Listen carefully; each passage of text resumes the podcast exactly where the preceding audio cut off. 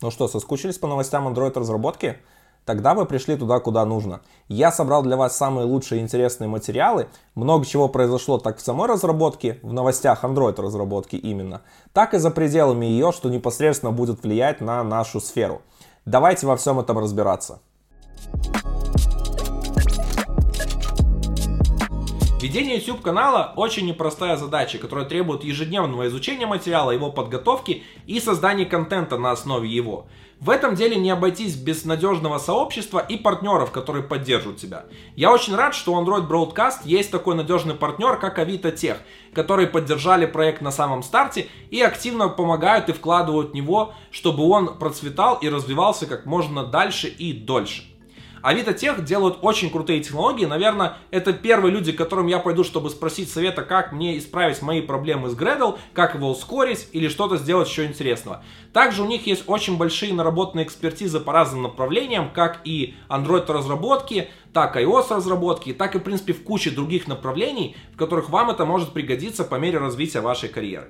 Я однозначно рекомендую зайти вам на их сайт и на их GitHub репозиторий, подписаться и следить за новостями. Ну или это вы все сможете сделать в телеграм-канале Android Broadcast, в котором я регулярно тоже буду, конечно же, об этом рассказывать. 1 апреля – день шуток и розыгрыша, а в России в этот день вступил закон об обязательной предустановке российского ПО на технику. Нет, это не шутка, это действительно так. Закон был уже принят давным-давно, было отложено его исполнение, но с 1 апреля все производители, кто поставляет смартфоны, должны такой софт к себе предустанавливать. Прилетели апдейты на ваше устройство, все начали это делать, не без исключения. То есть Samsung причем делать стал так, что этот софт даже не удалить. И сами компании, чьим этим софтом лежит, там Яндекс, например, они осудили то, как Samsung реализовала закон и сказала, что не стоит так делать, даже попросила компанию Samsung сделать их приложение удаляемым, потому что закон такого не обязует. Интересно, кстати, а у других вендоров что-то такое подобное произошло или каким путем это регулировалось? Я, например, живу в Беларуси, у меня белорусская версия смартфона Samsung, даже мне прилетел апдейт с этим софтом, и мне поставили Яндекс браузер, хотя он мне вообще не нужен, и я не понимаю, почему в Беларуси я вынужден исполнять этот закон. Очень странное решение все, но самое интересное во всем, что этом произошло, это то, что компания Apple тоже согласилась выполнять этот закон, создав прецедент, что Apple могут теперь прогнуть и на других рынках. Я не думаю, что российский рынок для них настолько критичен, но компания Apple сделала это все-таки довольно приятно, то есть она при а, активации смартфона или установке там апдейта и прочим просит установить, э, то есть этот софт вы можете выбрать, соответственно, можете отказаться, можете нет. То есть, в принципе, это исполнение закона довольно честное и хорошее. То есть тут в плане этого компании Apple я отдаю э, дань, потому что они все-таки заботятся о своих пользователей, стараются не навязывать им ненужный софт, который старается им навязать правительство.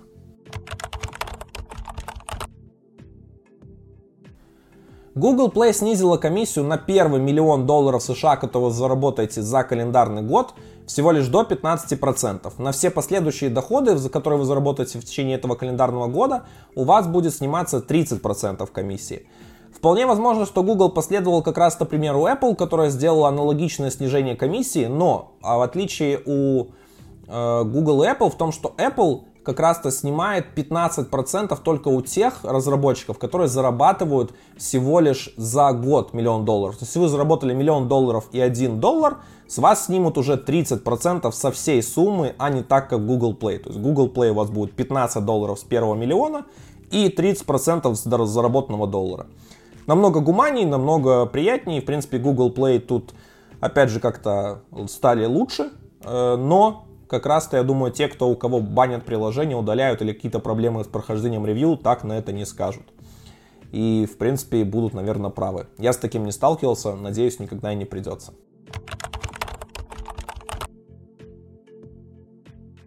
Google Play обновила свои политики, и теперь все приложения, у которых таргет SDK Android 11 или новее, возможно, уже даже 12 успели поставить, не знаю, вот, должны соответствовать тому, что если вам нужен доступ ко всем файлам, вы должны обязательно объявить новый permission и также получить от Google Play разрешение на использование этого permission в вашем приложении.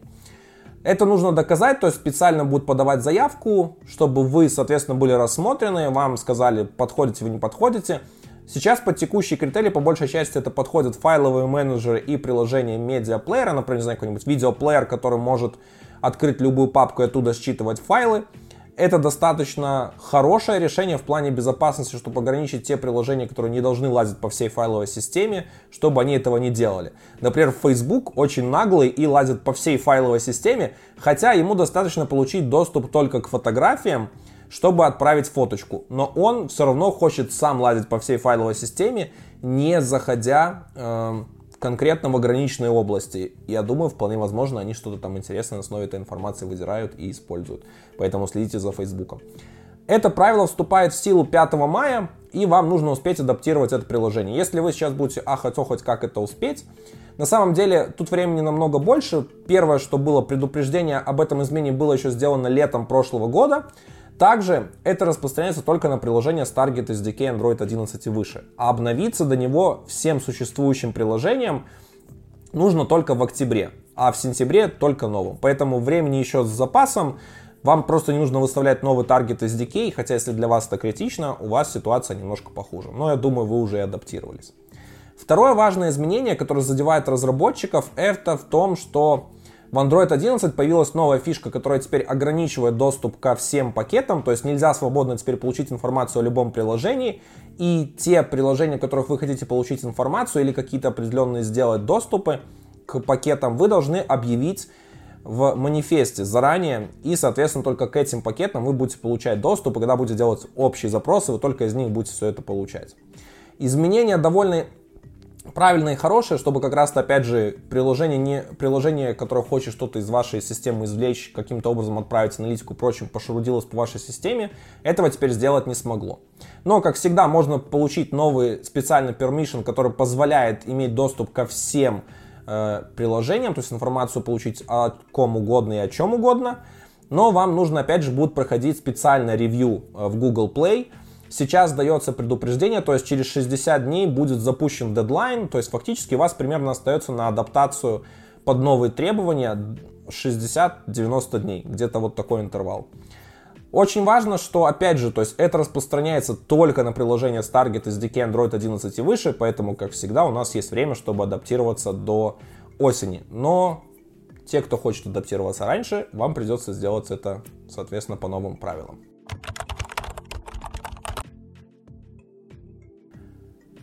Swift 5.5 появились карутины. Это достаточно хорошо, то есть теперь у нас появляется больше аналогичных моментов использования как Kotlin, так и Swift и тех же подходов. Единственное, что в Swift все-таки подход выбран больше как в C-Sharp, там введены ключевые слова async, await, и, соответственно, немножко отличается от того, как выбрали авторы э, языка Kotlin реализацию этого подхода.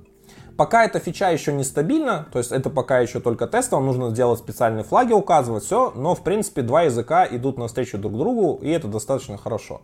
То есть значит все было сделано прекрасно, и карутины замечательная вещь. Хотя чего это нужно подтверждение, и так все как бы в принципе понятно. Карутины круть.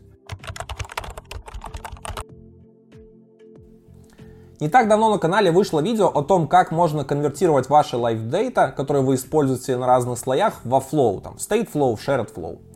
Я увидел много там интересных комментариев. Самый популярный был вот зачем переходить на э, карутины с live даты, то есть на flow именно.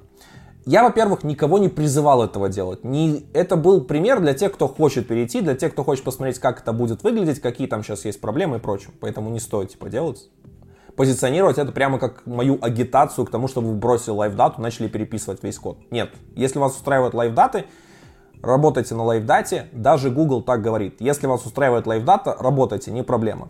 Вот. Но Google активно стал развивать Flow, они добавили у себя документацию на официальном сайте developers.android.com по Flow, как его использовать. Также они в новой версии библиотеки Lifecycle 2.4.0, которая не так давно увидела первую альфу, добавили специально API, для того, чтобы подписываться на Flow, на State Flow, на Shared Flow, аналогично тому, как это делается с Live Data. То есть, чтобы происходила э, подписка в OnStart и в OnStop происходила отписка, чтобы у вас не висели какие-то утечки данных или оставалось все так же активным и были какие-то подписчики у вашего Flow. Это довольно удобно, хорошо. Ждем финального релиза, чтобы уже API устаканился, можно это свободно использовать. Я, кстати, как раз-то об этом обновлении сделал сразу же видос сразу добавил правки. К сожалению, видос вышел буквально вот мой основной на пару дней раньше. Если бы чуть позже, я бы все это, конечно, показал э, в полном видео основном. Но я это сразу же исправился, сделал. И вы, кстати, можете еще почитать замечательную статью от Мануэль Вива, в которой он подробно все описал, показал и рассказал, как это можно сделать. Все мы любим идею, всем она нравится, классная идея. Вполне могу заслуженно сказать, лучшая идея в мире. Хотя я много, наверное, и не видел, но по тому уровню, который она достигла, как она упрощает решение задач в Android разработке, она прям нереально классная. Android Studio, которая базируется на ней, тоже, в принципе, довольно хорошо развивается, хотя она очень спорный инструмент и порой не всех радует так и содержит много слишком багов. Вот. Но теперь, если вам чего-то не хватает в функционале идеи, вы можете это легко предложить. То есть эта фича появилась э, в магазине плагинов для идей, то есть вы можете прямо туда пройти, предложить свою идею или проголосовать за одну из тех, которые уже предложили, и, соответственно, разработчики будут на нее обращать внимание. Возможно, как разработчики JetBrains, возможно, кто-то из сторонних разработчиков решит такой, о, за эту идею много кто проголосовал, можно сделать и мне ее, и будет классно. Помимо прочего, сейчас JetBrains работают над специальными плагинами, которые позволят упростить создание э, плагинов для идеи, то есть плагин для плагина, такие метаплагины, да, вот. Но, в принципе, разработка плагинов сейчас активно пи пиарится, развивается, и если вы хотите улучшить функционал, прочим, сейчас уже есть э, шаблон проекта, на основе которого вы все можете сделать, там прям даже есть настройка для GitHub Actions, много-много всего интересного. А если вы хотите поучиться тому, как сделать плагин для Android Studio и не умереть и прочим, Паша Стрельченко из Headhunter очень много об этом рассказал. Я советую вам посмотреть его доклады. Он рассказывал на многих мобилусах, приходил даже в Android Broadcast об этом, показывал, как можно сделать какой-то функционал. Ссылочки вы, как всегда, все найдете в описании к этому видео. Компания ARM представила следующее поколение своей архитектуры для чипов под названием V9. Предыдущее поколение вышло аж 10 лет назад, но сейчас является и стандартом индустрии, и все ведущие компании, которые ставят свои чипы, Qualcomm, Mediatek, Apple, все базируются на версии 8 и, соответственно, используют весь этот стандарт.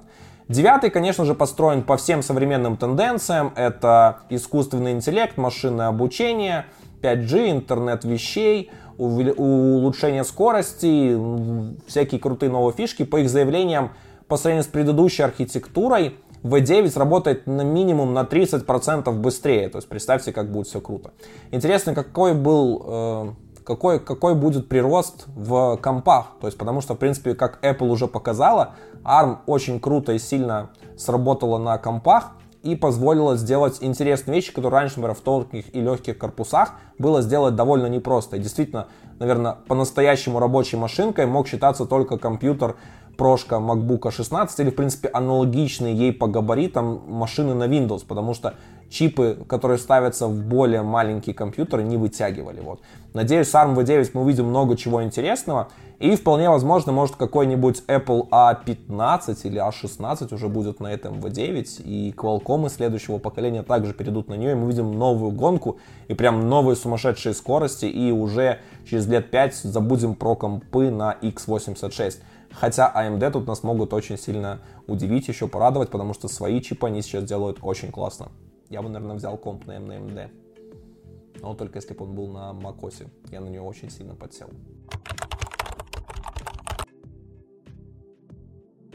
Android Lint — это тулза, которая проверяет наш код, анализирует статически все Android проекты, залазит в разные его части, выкидывает нам разные предупреждения. Скорость работы ее, конечно, всегда оставляла желать лучшего, хотя улучшения там производились, но в основном их запускают на CI и не так часто.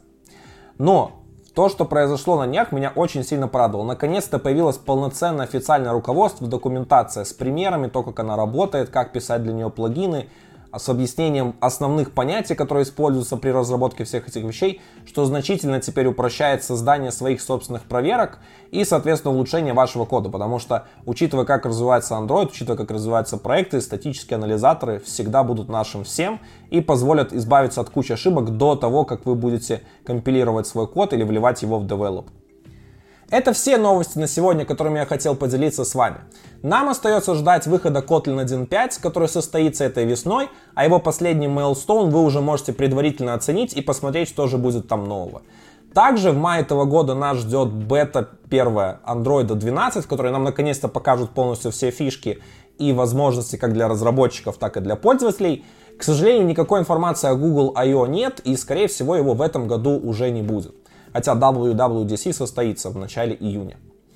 Я же вам предлагаю посмотреть много чего интересного на канале Android Broadcast, а следить за новостями вы можете легко в телеграм-канале Android Broadcast. Все ссылочки вы найдете в описании, а что сделать, я думаю, вы прекрасно знаете и без меня. Спасибо, что досмотрели этот выпуск до конца.